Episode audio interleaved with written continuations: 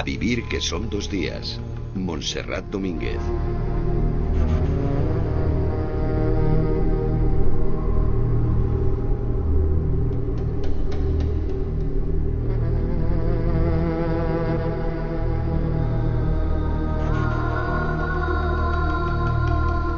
Pasan 11 minutos de las 11 de la mañana, de las 10 en Canarias, y nos ponemos misteriosos. Manu Verástegui, hola. Hola, muy buenos días. Oscar López, hola. ¿Qué hay? ¿Estás ahí? Estoy aquí. Manifiéstate. Soy un ectoplasma. Lo sospechábamos. Nos ponemos misteriosos. Bueno, tampoco tienes tan mal tipo, eh, tranquilo. Hombre, me conservo bien a mi edad. Oye, Dime. Oscar, nos Sí. ponemos misteriosos porque creo que este jueves arranca ya la séptima edición de Barcelona Negra. Y fíjate tú que con la que está cayendo, ¿eh? con la crisis que está afectando además a muchos festivales literarios, entre otras cosas de este país, pues hombre, se mantiene vivo y se mantiene bien. ¿eh? Quiero decir que han recortado un pelín el presupuesto, pero bueno, el, el ayuntamiento sigue apostando y Paco Camarasa, que sabes que es el comisario de este BC Negra, Mm. pues hombre, está francamente contento dentro de lo que cabe. ¿eh? Ha podido montar y organizar un festival muy atractivo. Te iba a decir que no se nota mucho el recorte, porque eh, por lo menos en invitados, ¿no? Sí, hay como, bueno, 60 o más. Y estupendos. Un montón de mesas redondas, charlas, muy buenos escritores norteamericanos, británicos, lógicamente escandinavos y también del país, pero fíjate que viene gente como Anne Perry, como Jeffrey Diver, como Karin Slaughter, está Alicia Jiménez Barlet, Reyes Calderón, nórdicos hay un montón también, Jake Arnott también estará. Quiero decir que hay y un muchísimas griego, y un griego. que viene a recoger un premio y que además está muy triste estos últimos días. Nuestro que... Petros Marcaris está triste. Hombre, ha muerto Angelo Poulos, sabes que él era su guionista. No lo sé. eh, Ah, es verdad. Fíjate, el- cuando estuvimos hablando con él, pues comparto con él la tristeza, porque Sí. Angelopoulos es, era un director maravilloso. Maravilloso, Sí. muy recomendable, por ejemplo, películas como La mirada de Ulises, de, la que precisamente Petros Markaris fue, fue el guionista. Yo estuve con él hace muy pocos días Mm. y precisamente estábamos hablando, hablando de él y fíjate tú que nada, este martes tuvo este, bueno, lo, lo Sí, porque además no ha, motocicleta. no ha muerto, era un hombre mayor, pero no ha muerto por, No. eh, por la edad ni por la enfermedad, sino atropellado por una moto. ¿no? Estaba localizando eh, para su nueva película y sí, sí, le, at- le atropelló una motocicleta, este, creo que fue el pasado martes. O sea que está pasando un mal momento, vendrá a recoger el premio, el premio Pepe Carballo, y luego lo que tiene también muy bien este festival son esas actividades paralelas, ¿no? A lo que son pues las charlas, ¿no? Por ejemplo, va a haber una, un acto sobre cómo trabajan los, los, la unidad canina de los Mossos de Escuadra que me han dicho que va a ser muy entretenida y muy divertida. Qué divertido, pues no te la pierdas y No. luego vete pillando invitados porque es un tema interesante. De- en cualquier caso, la charla que proponemos hoy a los oyentes en este club de lectura, sé que os encanta a los dos, ¿eh? Manu y a Oscar, sí, que es el libro como objeto. Tocar los libros, hablamos del libro eh, como objeto real, es decir, los libros. papel, libro en papel. el libro en papel, el libro que tocas, el libro que hueles y el que palpas, porque los Y libros se de palpan muchas además. maneras. Y que ves. Hablamos del libro como objeto.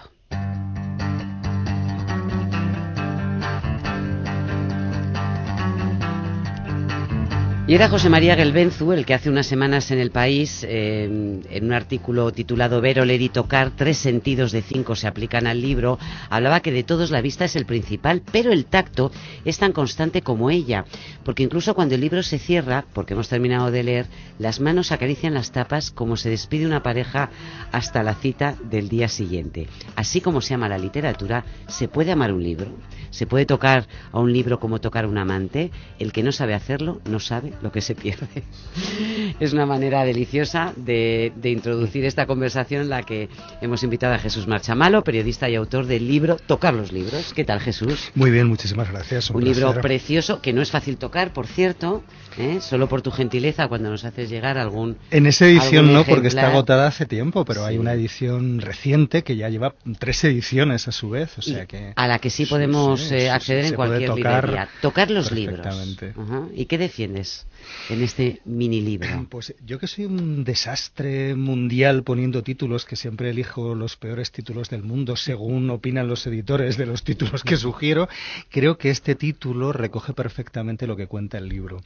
Eh, hay una manera de leer, efectivamente, que tiene que ver con enfrentarte a un texto, a un poema, a una historia. Sí. Y hay otra manera de leer que tiene que ver con ese mundo de sensaciones que también definía Gelbenzu, ¿no? Qué Sí. bonita esa historia de cerrar el libro igual que rozando la cubierta te despides de tu amante hasta el día siguiente, ¿no?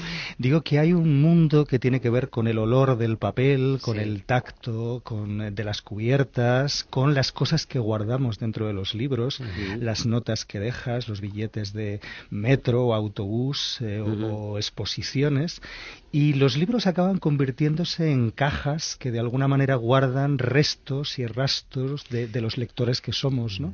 Te voy a hacer una confesión. ¿Sabes lo que encontré buscando para mis hijos eh, ejemplares antiguos de los cinco de Nick Blyton que yo leía? Mm, los cinco. ¿Sabes lo que había? Pipas. Es decir, cáscaras de pipas de girasol.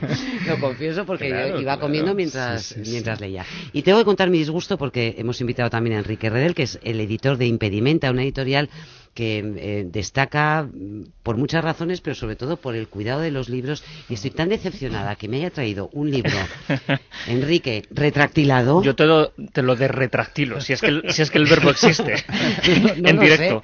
no, es que si no, como vienen dos libros en un. Este es la saga Flora Poste, que es nuestro hit, vamos, nuestro hit histórico. Pero claro, si meten los dos libros en la cajita, la gente los manga. Entonces, ah, hay que. Deja la caja y se lleva los libros. Hay veces que dejan los libros lleva la caja.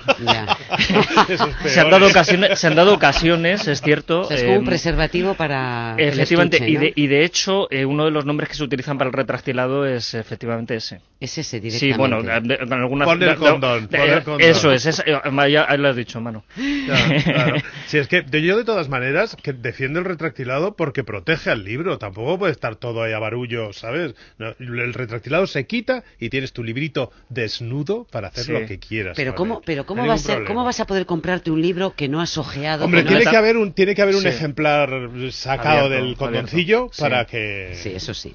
Eso lo sabe también Pilar Reyes, que es la directora editorial de Alfaguara. ¿Qué tal, Pilar? Hola. ¿A ti qué es lo que más te gusta de cuando te acercas a un libro? ¿Tocarlo o olerlo? Porque ahí hay, hay un debate interesante. Depende del momento. Ajá.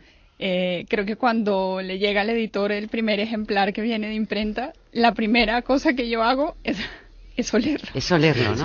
porque aún huele a tinta, la verdad. y, es una sensación como de, darle vida, como de bautizo. Sí. Eh, y sí, creo que uno tiene en la, en la relación de lectura, digamos, eh, cuando un libro, por lo menos a mí, me gusta mucho, es un poco lo que dice Gelbenz. Uno lo va acariciando, le va acariciando el lomo. es verdad. No, pero es, es verdad. física. Es, verdad que esa, esa sensación de, estrenar un libro es maravillosa.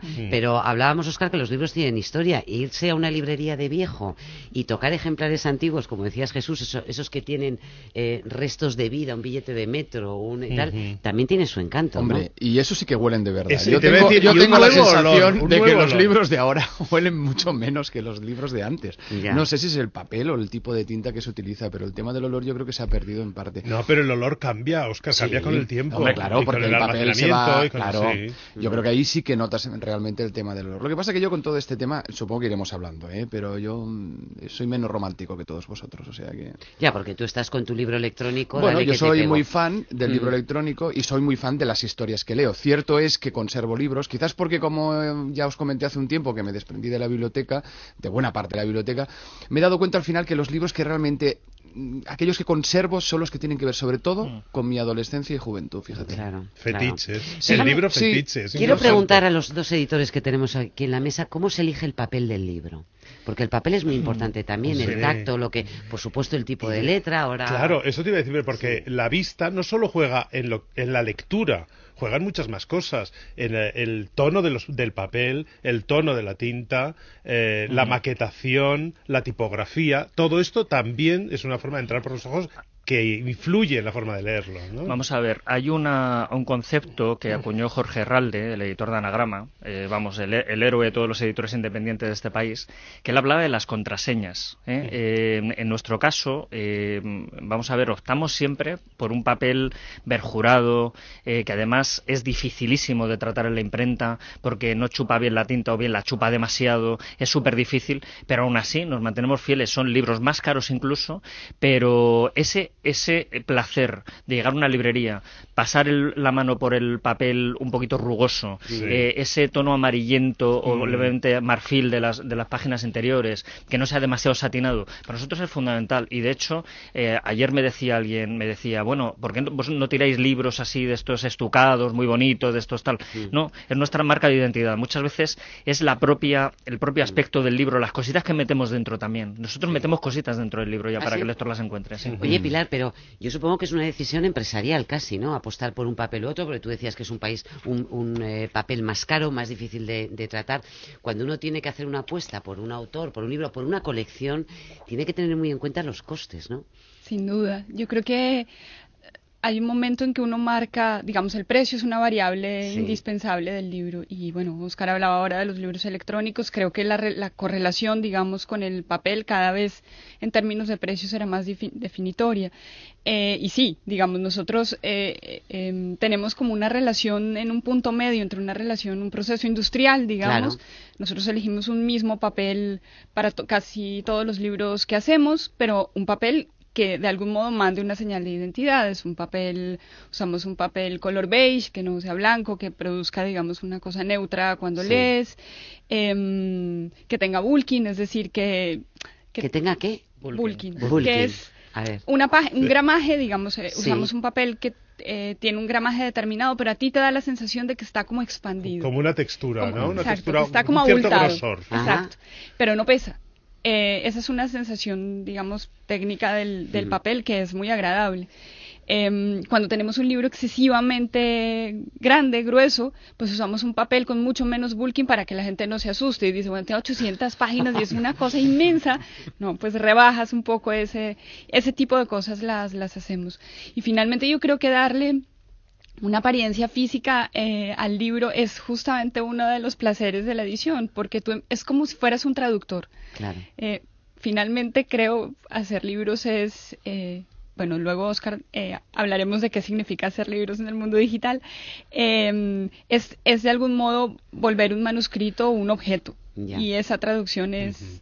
Hombre, y todo eso pasa, desde luego, por, una, por un buen diseño de portada, por un buen texto de contraportada, que eso es algo que hay editoriales que lo hacen fatal, que explican fatal las novelas, otros, o otros que lo explican en, demasiado. ¿eh? Pero realmente, pero, pero no hay que olvidar también, y ahora, por ejemplo, tenemos aquí el ejemplo de, Enrique Redel, ¿no? de Impedimenta. Es decir, todo el mundo habla de sus portadas y demás, de cómo cuida el formato, pero es evidente que no se hablarían de esas portadas si luego las novelas que publica no fueran buenas también. Quiero decir que es muy importante esa, eh, eh, ese matrimonio entre lo que se cuenta y el formato que se le da a ese libro. entre la promesa claro, porque uno, uno como lector, uno como lector fideliza. Es decir, tú vas a la librería y, por ejemplo, se ha hablado de Herralde, ¿no? Uno cuando ve su colección Panorama de, de Narrativas, esa fiebre amarilla que decía José Manuel Lara, uno tiene claro, y yo, yo recuerdo que a Ralde le habían preguntado muchísimas veces, bueno, pero ¿por qué no, la, no lo cambias? Dice, no, porque la gente entra, ve toda esa mancha amarilla y sabe que son los libros de anagrama. bueno, eso ocurre con, algunos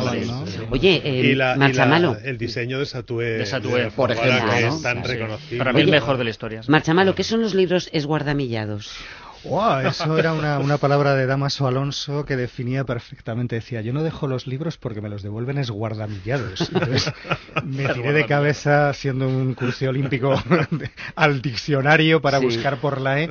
Y efectivamente la palabra esguardamillar define con exactitud maravillosa ese estado lamentable en el que te devuelven los libros cuando lo hacen, eh, que has prestado, ¿no? Te los devuelven con las páginas dobladas, sobadas. Eh, eh, dobladas y todo esto, ya digo. Entonces decía que él no los dejaba porque se los devolvían esguardamillados.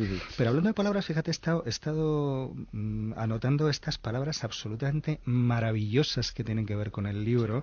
Decíamos gramaje, verjurado, eh, rugoso, marfil, estucado, bodoni. Y es que te entran ganas de leer. Bodoni es un tipo de letra. Yo digo, yo digo bodoni y me, me, entran ganas de coger un libro. ¿Por qué no hablamos de tipografía? Porque supongo que hay, y de tamaño, ya no solamente el estilo de la, de la tipografía. Y eh, hoy marcha malo que viene vestido de Steve eh, Jobs. ¿eh? perfecto. Está mal que lo diga con esta, con esta crudeza, pero. Bueno, yo recuerdo Steve Jobs siempre ha defendido que su pasión por, por las cosas y por el gusto nace también del curso de caligrafía que tuvo que hacer en su, en su momento cuando estaba tratando de definir cuál era su, su futuro. Y supongo que es muy definitorio de un libro, de una colección el tamaño y el tipo de letra. Sin, sin duda. Eh, la, de, hecho, de hecho, nosotros, en la- el trabajo de la editorial parece mentira, pero lo que más tardamos en hacer es en diseñar un libro. A pesar de que ya tengas el libro ya medio pensado, muy corregido, muy currado, también por, un, por, por una cuestión de respeto, porque a la gente las tipografías le dan sensaciones. Claro, O sea, sensaciones.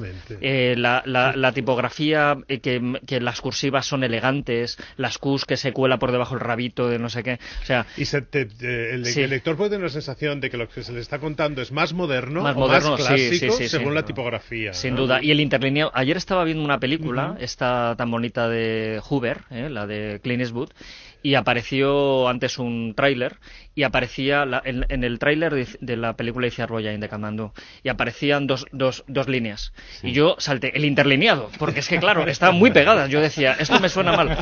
Yo voy a llamar a Iciar Boyain y le voy a decir, vamos a ver, si puedes bajarle, subir un Un poquito el poquito. interlineado, métele traque. Pilar, ¿se ponen de moda también en, en los libros determinado, determinada tipografía o determinada manera, el color? O, es decir, ¿estáis sujetos también a las modas o sois vosotros los que imponéis en, en una editorial como, como Alfaguara una manera de leer a través, pues eso, de un gramaje, de una textura, de un color? Yo creo que una tipografía para lectura, eh, de algún modo estamos un poco teniendo un universo enorme, digamos, de posibilidades, un poco supeditados a la facilidad que la tipografía tiene para leerse. Eh, yo creo que un excesivo hiperdiseño cuando lees en extenso es terrorífico. Em, por tanto, entre en esos creo, mi, mi opinión es bastante clásica, una, una tipografía como la Garamond o la Time, o- son tipografías maravillosas para leer que además pueden ser ultramodernas. Ajá. Em, Y tiene la ventaja de la sencillez que no agota Sí, ¿no? sí. al, al Y, y luego el tamaño, que es importante. ¿eh? Sí. Lo digo porque, por ejemplo, en ciertas colecciones de bolsillo, yo ya las descarto directamente porque yo no lo Claro, puedo leer. claro. Es decir, directamente. Es verdad que se hicieron eh, experimentos, por ejemplo, creo que fue Grijalvo hace años, con una colección que mm, le llamaban XL, con una tipografía grande para la gente con problemas, y fue un desastre. No, no funcionó, pero caray, es que hay tipografías que no se pueden leer. No, de- Oscar, de- y hay nuevos libros objeto eh, que, que vi el otro día, yo creo que aquí en la casa del libro, estos libros que son novelitas, yo creo Sí. que son rosa o novelitas Los de librinos, los librinos. Los llaman librinos que, Que se, se leen, leen ¿no? es- es- es en, a ver cómo lo ¿Cómo? explico, en, o sea, se abren Apaisados. Pero con sí. el lomo arriba. Sí. Claro, y Sí. entonces son muy pequeñitos, yo Ah. supongo que están diseñados para que los puedas llevar en Sí. el bolsillo. Un es invento. así. sí. Son juguetes. No, de hecho, de Sí, hecho hay no. un. Bueno, son juguetes Pero que está bien, para no, llevar, no, para llevar sí. en un autobús y que no te ocupe de más. Es decir, es la alternativa barata, querido Oscar, eh, a tu libro electrónico, por ejemplo, ¿no? Sí. Pero De que hecho- sea, que perdona, que sea más caro mm, es un tema empresarial, que eso también se tiene que resolver.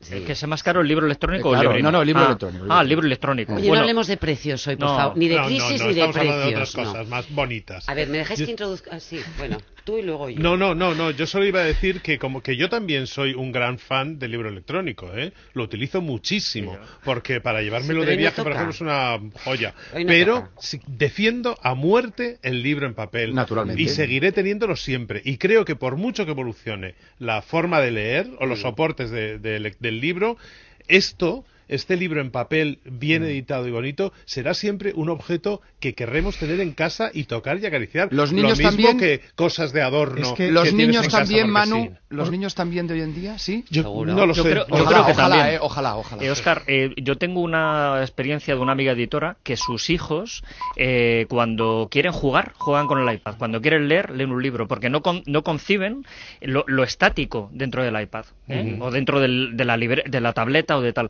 Entonces, hay que empezar a jugar, y yo soy el primero, ¿eh? el otro día lo hablaba con Joaquín Rodríguez, que es casi el máximo experto que hay en España de esto, hay que empezar a jugar a hacer libros bonitos electrónicos. Ojalá, yo soy el primero, yo estoy haciendo libros electrónicos, lo que pasa es que no, no estoy de contento. todas maneras, hay algo que nunca aportará el libro electrónico y es que es un soporte absolutamente eh, homogéneo, siempre es igual para todo, mientras que estamos hablando de que cada una de las ediciones que, de las que podéis hablar vosotros son diferentes por su diferente calidad de papel, por la, la tinta, la tipografía, por todo. En el libro electrónico es siempre igual. La pantalla del libro electrónico es siempre Estamos igual. entrando Y justo no donde huele. no querían. Pero y de todo el el electrónico es otra historia. Hoy no toca. Pero además, una cosa, diría que nunca es, es como un uso plantear la discusión en términos de antípodas. Entonces, si uno dice, el libro en papel me gusta mucho, inmediatamente te dicen, bueno, entonces, pero eso se va a acabar. Pero, No, no, no, ¿por qué no, la discusión no puede ser de ese. Naturalmente. Y yo quería preguntaros por las ilustraciones. Hablábamos de los niños y lo que sí estamos viendo es cómo ha cambiado el mundo editorial para las ilustraciones y todos los objetos que vienen en el libro para los niños. Por eso yo creo que el objeto sí que será importante. Pero yo os pregunto de ilustraciones para adulto.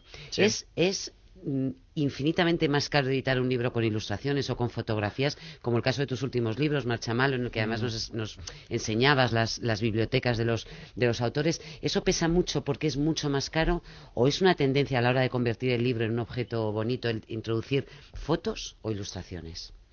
Bueno, eh, yo, yo, yo mm, te digo por experiencia propia, no es mucho más caro hacer un libro bonito que un libro feo. No es mucho más caro hacer un libro eh, ilustrado que un libro que no lo sea. Simplemente es un poquito más caro, solo un poquito. Lo que ocurre es que ahora hay- una serie de editoriales que se están lanzando a la edición de libros ilustrados para adultos, como Nórdica, por ejemplo, que Sí. es, es, es modélica en ese sentido, y están demostrando que los que estamos comprando libros ilustrados, más que los niños, son los padres de los niños que muchas Claro. veces lo compran para ellos. Claro. Y ahora voy, voy a publicar un superclásico infantil que es Maxi Moritz, que es un clásico alemán. Bueno, ese libro es de 1865 y parece hecho ayer, de las trastadas de los niños y tal. Eh, o sea, quiero decir, es un lenguaje que es universal y se lo compran los padres, se lo compran los hijos y no es nada no es más caro hacerlo. Un libro como este que tiene 100 páginas, ilustrado en cuatro colores, vale 14.95 me parece. Es decir, es una cosa razonable. no, no, no, no encarece mucho el, el precio. Yo creo que leer in- en imágenes es algo que hacemos toda la vida. Sí. Y en ese sentido, pensar que la ilustración está restringida al ámbito infantil es, es pobre, digamos. Sí. Eh, de todos modos, sí, hacer un libro de fotografías, por ejemplo, sí es más caro. Tienes que pagar los derechos de las fotos, tienes que imprimir en policromía, eh, y eso empieza un poco a... a- Eso sí, También exige, también exige un cierto papel, Un cierto de- de papel. una cierta calidad, ¿no? La fotografía. Y estaba pensando, antes hablábamos de los gramajes, claro, a la hora de pensar lo fino que puede llegar a ser un papel, estoy pensando en el papel de las Papel Biblias. Biblia, el papel Papel Biblia. Biblia. Carísimo. De aquellas Es ediciones que se te hacían. permite de ¿no? Aguilar, aquellas Sí. ediciones de miles y miles de páginas. Porque además Sí. había un- una especie de impuesto. Creo que no fue una casualidad esa decisión, sino que hubo un momento. El, el- el- BAC se llamaba. Había una editorial. Ah, religiosa. Biblioteca de Autores Cristianos. La Biblioteca de Autores Cristianos. Biblioteca de Autores Cristianos, Perdona, sí, sí, Marchamalo, sí. es que me acaba No, no, no, de la repente iluminación. Ha sido efectivamente. Yo me acuerdo de aquellos de creo- Aguilar. Creo, que no había, que no había, que no era una casualidad, sino que había un tipo de impuesto que primaba un tipo de papel sobre otro. Después de la guerra en España, años 40, 50, No había no, había- papel. no se podía importar papel, pero el papel Biblia sí, porque estaba de alguna manera santificado como de entrada, ¿no? Los crisolines. Entonces se Los libros, las Que obras completas a mí de siempre me ha irritado en- profundamente el papel Biblia. Sí, te ponía muy nervioso. me pone muy Sí, sí, nervioso. sí, sí, sí. Bueno, eh, a todos los oyentes, les pido que preparen eh, lápiz y papel, todos los que, bueno, o que preparen sus iPhones o sus iPads o con lo que estén eh, cerca, si quieren escuchar las recomendaciones que hoy vamos a hacer extensivas a nuestros invitados. Vosotros vais a tener menos tiempo. Oscar, Oscar, querido. no sé si podrá. Oscar, Oye, un titular, eh, un periodista de raza como tú, me vas a, a contar la y me vas a explicar por qué en nada, en una frasecita. Tú también, Manu, porque Pero he cambiado, escuchar- ¿eh? He cambiado. bueno, tú lo que, lo que a ti te dé la gana, porque Venga. quiero escuchar también que nos propone Marchamalo, Redel y Reyes. Así que, Oscar, demuéstralo. Pues mira si soy rápido. Ya que hablábamos de libros ilustrados, un clásico de la literatura como es Cándido de Voltaire, con unas ilustraciones maravillosas Mira. de Óscar Astromujov, Qué que bonito, es un libro de regalo, pero precioso, precioso. Es una auténtica obra de arte y creo Muy que bien. vale la pena. Muy Hombre, bien. no es muy baratito, Se acabó el tiempo. pero vale la pena. ¿Ya está? Gracias. Manu. Mi recomendación es que Oscar me regale ese libro que tiene muy buena pinta. Bien, pasé tu turno. hecho. Pilar Reyes. Yo recomiendo Betty Boo de Claudia Piñeiro. Es la dama de la novela negra argentina y vendrá a Barcelona Negra. Ay, qué que- bien. O sea, que está también estos días en Barcelona. Marchamalo. Yo quería dos, pero muy rápido. El ruido de las cosas al caer, aprovechando que está aquí Pilar, fantástico libro de este chico que no me acuerdo nunca cómo Juan se llama, Gabriel Vázquez. se llama De Vázquez, al sí. final. Y aquí está Daría Galatería, Trabajos Forzados, traducido por Félix Romeo, bueno. de Impedimenta sobre los escritores y las maneras que tienen de buscarse la vida, porque se sabe que de la literatura es es complicado vivir. Muy bien. Le toca el turno a Enrique Medel. Venga. Bueno, eh, yo hablando de negro, un libro que ha editado Nórdica, un libro ilustrado, que es El, el perro de los Baskerville de eh, Arthur Conan Doyle, maravilloso. Muy bien. Pues eh, luego lo pondremos en la web, de todas maneras. ¿eh? Ya sé que hemos sido muy rápido, pero muchísimas gracias, Enrique Redele. Gracias, Pilar Reyes. Gracias, Jesús Marchamalo. Y queridos míos, ¿eh? Me Oscar. Sí. Ah, claro, es que ah, has agotado Vale, tu vale. tiempo pidiendo dádivas. Gracias a todos. Un beso. Un beso, adiós.